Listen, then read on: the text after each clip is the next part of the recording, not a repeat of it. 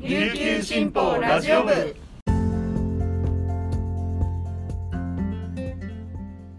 はいたーい。皆さんいかがお過ごしですか？今日も琉球新報ラジオ部をお聞きいただきありがとうございます。12月15日金曜日本日のパーソナリティはデジタル報道グループの大城典子が担当します。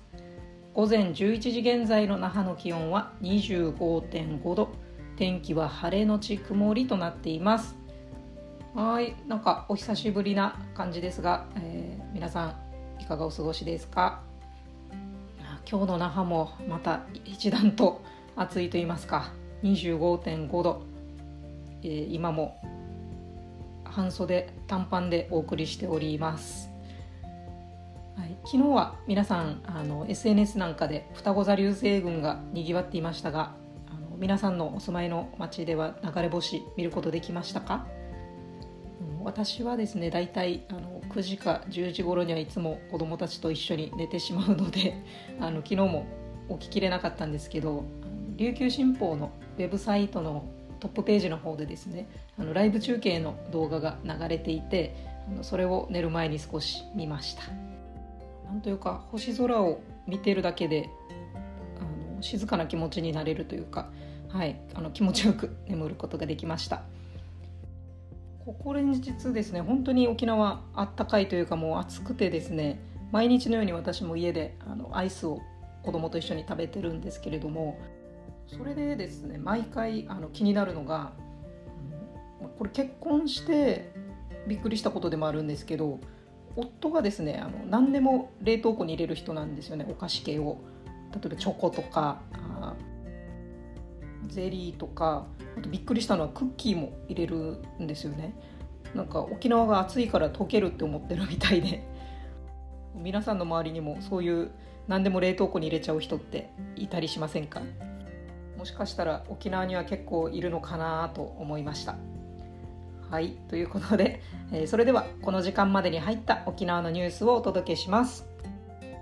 最初のニュースです。戦争で日本人の親と生き別れになり戦後フィリピンに残された日本人2世の2人が14日那覇空港に到着しました。ダバオ市在住の金城ロサさん80歳とパラワン州在住の赤肘サムエルさん81歳の2人。2人の父親は沖縄出身で2人は戦後78年が過ぎても無国籍状態のままですがィリピン政府の後押しを受けて今回初来日となりました。2人とも父親の記憶がほとんどないまま厳しい戦後を生き抜き80代となって父親の故郷沖縄の地に降り立ちました。那覇空港で開かれた会見で金城さんは父の生まれ育った場所にたどり着くことができ家族として受け入れてくれて嬉しいと話し何度も涙を拭いました。赤肘さんは幼い頃から今日まで父の家族に会うことが夢だった。この機会に感謝していると喜びをかみしめました。那覇空港ロビーでは英語で「沖縄へようこそ」と記された横断幕を広げ2人の父親の出身地の人たちが出迎えました。2人は19日まで県内に滞在予定で父親の出身地を訪ね親族らと交流を深めるほか糸満市の平和記念資料館やダバオの塔などを訪問します。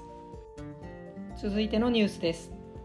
大東建託は13日町の幸福度住み続けたい街ランキング2023の九州沖縄版を発表しました。九州沖縄居住の20歳以上の男女を対象にしたずっと住んでいたいかという設問に対するアンケート回答をもとにした住み続けたい街ランキングでは前回ランク外だった嘉手納町が1位前回2位の北谷町が2位を維持前回1位だった北中城村が3位と沖縄県の町村がトップ3を独占しました。非常に幸福だと思うの設問に10段階で回答する町の幸福度では北中城村が3位と前回の1位から順位を落としましたが4位の嘉手納町6位の西原町7位の石垣市10位の糸満市5市町村がランクインしトップ10のうち半数を占めました。大東建託賃貸未来研究所は調査に共通する評価のポイントについて機能的な評価と情緒的な評価の2面があると説明。住み続けたい町に初ランクインし首位を獲得した嘉手納町については町全体がコンパクトで利便性が高いだけでなく住民らの地域コミュニティや情緒ある街並みも残っていると分析しました。続いてのニュースです。沖縄を舞台にダンスや音楽をテーマにした堤幸彦監督による映画「ステップの制作記者発表が12日那覇市の沖縄アクターズスクールスタジオで開かれました。主演の仲間由紀恵さんや立花健一さんら出演者と堤監督平和弘共同監督が登壇しました。県内で今月3日にラクランクインし現在も撮影が続いています。登壇者たちは全編沖縄ロケの撮影などを振り返りました。映画「ステップは母親の茜妹の舞と沖縄に3人で暮らすソウルさん演じる照屋陽がダンスを通じて家族やダンス仲間音楽プロデューサーなどさまざまな人たちとの絆を通して成長していく物語です。那覇市や宜野湾市浦添市沖縄市うるま市など県内で撮影を行い今月下旬にクランクアップを予定しています。映画の公開は2025年の予定です。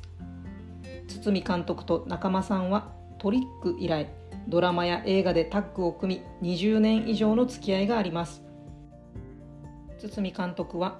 今回の作品では仲間さんらしくないシーンもたくさんあるがそれも本当ににこやかに演じていただくのはこの沖縄の空気感。僕自身が撮りながら感動していると笑顔を見せました。仲間さんは沖縄の地で仕事をさせてもらうというありがたい気持ちでいっぱい。可愛い子供たちのお母さん役になることができて島の空気に助けられたと感じると話しました。以上本日のピックアップニュースでした。今日紹介した記事の詳しい内容は琉球新報のニュースサイトにてお読みいただけますのでぜひアクセスしてみてください。今日も皆さんにとって素敵な一日となりますように。今日も頑張っていきましょう。チューンチバティーチャビラヤタイ